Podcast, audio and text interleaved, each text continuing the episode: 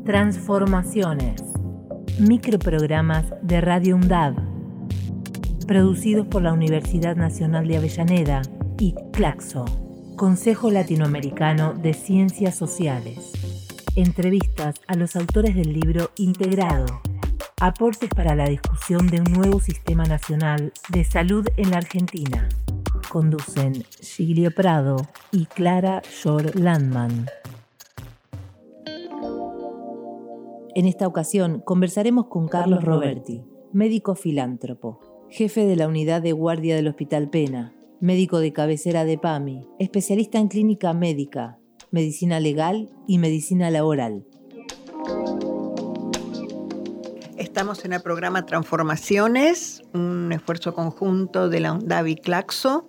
Estamos con Giglio Prado y mi nombre Clara Shorlandman, autores y Siglo con la iniciativa más que autor del libro Integrados. Este libro es la base de nuestros microprogramas radiales y que servirían para poder eh, hacer acceder al libro de una manera diferente que es por la radio.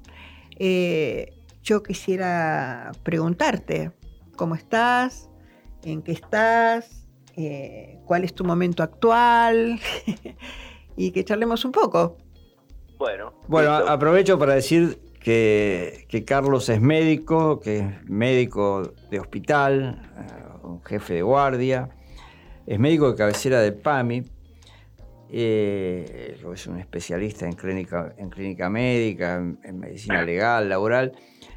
actualmente eh, trabaja en, un hospital de la provincia de Buenos Aires, donde lo hemos incorporado al esfuerzo de, poner en orden tantas cosas. Pero básicamente nosotros queremos remitirnos al perfil de Carlos Roberti, militante barrial. Eso mismo, eso mismo. Pero nosotros, nosotros sabemos que el cambio, el cambio para un sistema nacional integrado de salud más humano, más equitativo, requiere esfuerzos políticos, refuerzos gubernamentales, esfuerzos estatales, todo un gran cambio, pero que no va a funcionar si no tenemos desde abajo el calorcito, como decía el Martín Fierro. ¿Qué, nos puede decir al respecto, Carlos, de su tarea, de su tarea en el barrio, de su visión? Bueno, eh, en, principio lo que nosotros relatamos ahí en el capítulo este que, eh, el libro que todos formamos parte. El libro que todos formamos parte, claro, una idea brillante de, Giglio este, se consolida en, en vivencias personales este, múltiples y enriquecedoras, la verdad, este, chapó para Giglio. Eh, y nosotros contamos un poco nuestra experiencia, eh, no encontrábamos la forma, siempre militando en el campo nacional y popular, por la salud pública, este, carrillista y, ferrarista, eh, queríamos acercar la, salud al barrio, al, a la vecina, al vecino, al, al marginal. Bueno, eh, por una de esas cosas inesperadas de la vida, eh, yo me pongo en contacto con, con el cura Paco Olveira eh, y eh, es él al que le proponemos, mira Paco, este, nosotros queremos llevar adelante este proyecto, inmediatamente coincidió con nosotros y nos construyó este, un consultorio, él estaba un poco medio... digamos, él, la primera pregunta es, ¿quién va a venir acá? ¿No? Dije, este, bueno, para eso hicimos todo un trabajo previo, eh, fuimos, este, este consultorio está um, ubicado en una toma, que se va, se llama, ahora es un barrio Vaperón, pero todavía no tiene papeles, no, es, todavía figura como una toma. Eh, y, y, bueno, recorrimos con, con mi compañera, con Inés, eh, que es psicóloga, fuimos casa por casa, dejando un folletito y presentándonos y diciendo que próximamente iba a haber un, consultorio de, atención médica, clínica y psicológica, eh, porque bueno, entendemos que no es fácil eh, este, introducirse en un lugar este, y, que la gente no, no conozca. Y que generar confianza, ¿no? Que tengan confianza. Claro, tal cual. es, muy, es muy importante para nosotros es establecer, o era muy importante establecer ese vínculo, que bueno, yendo casa por casa y presentándonos, este, así, eh, digamos, puntualmente, eh, nos abrió prácticamente las puertas de, del barrio y bueno, ahí se generó un vínculo que ahora es, digamos, ya de, de, eh, amistad. Sólido, sólido. Diría. Claro, un, un, vínculo de confianza donde la gente puede venir y contar sus sus problemas y, ser entendida y bueno, este, y uno descubre, eh, de repente se encuentra festejando cumpleaños y, y este y ayudando en la construcción de alguna casita, este, bueno, eh, cosas que pasan cuando uno eh, se arrima y se da cuenta de, de las necesidades y de la y de las riquezas que, hay en, esos barrios populares. ¿no? Y que la palabra salud es muy grande y muy amplia y tiene muchos significados, ¿no?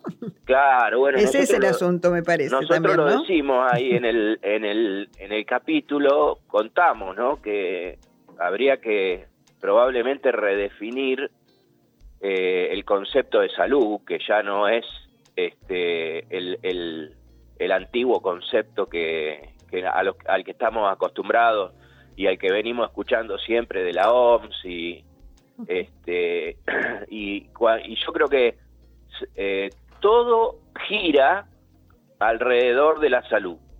Eh, la arquitectura el diseño de los barrios eh, los espacios verdes la salud ambiental la salud laboral el, el la salud mental, la salud Pero vos sabés que también pienso que muchas veces la palabra salud, y en particular por mi profesión digo salud mental, se mm. vuelve un malentendido sociocultural porque se lo atribuye al organismo y se olvida esta, esa vertiente social, esa vertiente cultural, política, económica, que de alguna manera involucra la palabra salud.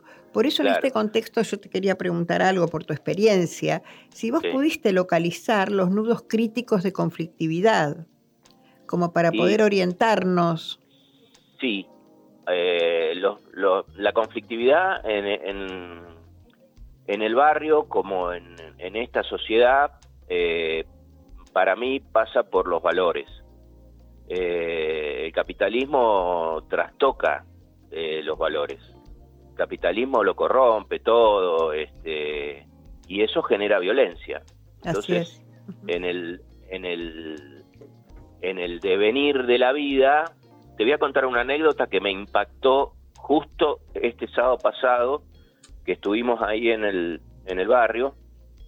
Te escuchamos, dale. Eh, viene, viene una chica de unos 30 años, eh, con un dolor de cabeza, bueno, algo normal, pero a mí siempre me gusta investigar, viste, rascar un poquito y este em, empiezo, ¿y vos con quién vivís? Y bueno, ahí me cuenta que ella vivía con una hermana que había tenido un problema. Bueno, yo lo dejé pasar y más adelante le vuelvo a preguntar, ¿y qué le pasó a tu hermana? Y ella me dice, no, mi hermana eh, la mataron. Ah. ¿Y cómo la mataron? Bueno, no, resulta que ella tenía una pareja que era eh, adicto y justo ese día había consumido y se olvidó de que la vecina le había pagado una deuda que tenía de mil pesos, mirá, ¿no? Mil pesos. Valor de la vida, ¿no? Claro, mil pesos. Entonces se la fue a reclamar. Cuando se la fue a reclamar, así medio como estaba, la chica se asustó y llamó al padre. El padre vino con una escopeta y se metió dentro de la casa, de una casilla, me estoy hablando de una casilla, ¿no? ¿Sabes lo que es una toma? Sí, sí. Eh, y, bueno, se metió ahí, como no había luz tampoco en la toma, empezó a tirar tiro adentro de la casa, le pegó un tiro a la chica y la mató. Eh, bueno. El azar de la vida, ¿no? El azar de la vida. Sí, de la, de la vida del marginal. Claro. De la vida del, del de, de, la, de, la, de las cosas, o sea, estamos hablando de mil pesos, estamos hablando de una vida, estamos hablando de una persona joven, con dos hijos, que también estaban ahí adentro, o sea, eh, bueno, esto pasa en los barrios eh, y nosotros nos dimos cuenta que con, con, esta, o sea, nosotros somos una pequeña, una pequeña intervención ahí en el barrio, ¿no? Claro que sí. Vamos, este, vamos una vez por semana y atendemos el consultorio y resolvemos todo lo que podemos. Ahora, la pregunta, o nuestra pregunta siempre es, el Estado, con todas sus herramientas, no puede intervenir de esta manera, porque yo veo que esto le cambia la vida a la gente. Entonces, eh, alguien dijo hace poco el Estado bobo, ¿no?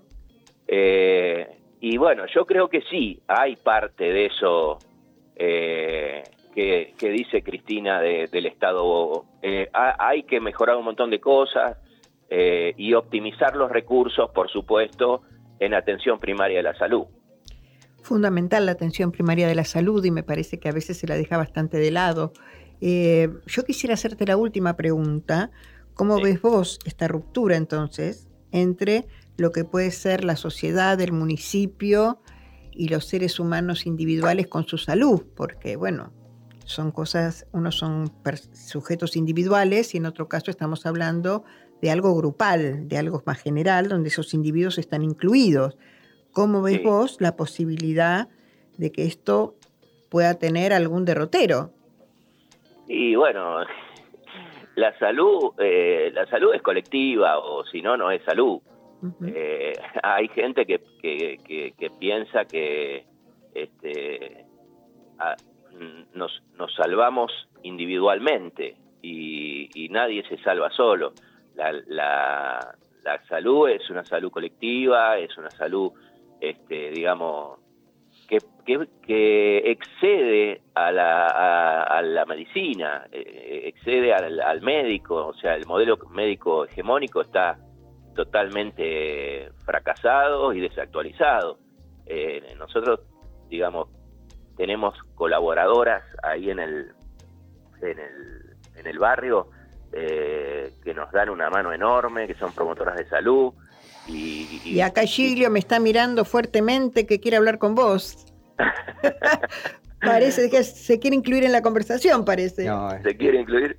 No, es, tremendo lo que cuenta Tato y pone de manifiesto la relevancia que tienen los, trabajadores de la salud como, como Tato, como Inés o, los, o las personas que tienen el vínculo de la sociedad, como el querido Paco Olveira, a quien le mandamos un, abrazo, porque ahí lo que acabas de plantear es una tremenda cuestión política que nos interesa develar, poner sobre, sobre la mesa para, para, que el Estado se pueda hacer cargo, digamos. Nosotros, necesita, nosotros nunca escuchamos al Estado diciendo, mire, todos los años nacen 700.000 personas, por lo tanto las, la sociedad crece y tenemos un proceso de empobrecimiento, o sea que por otra parte cada vez son más, son más los niños, los jóvenes pobres, y esos asentamientos son producto de eso, y el Estado tiene que tener un dispositivo, un dispositivo que, que dé cuenta de esto.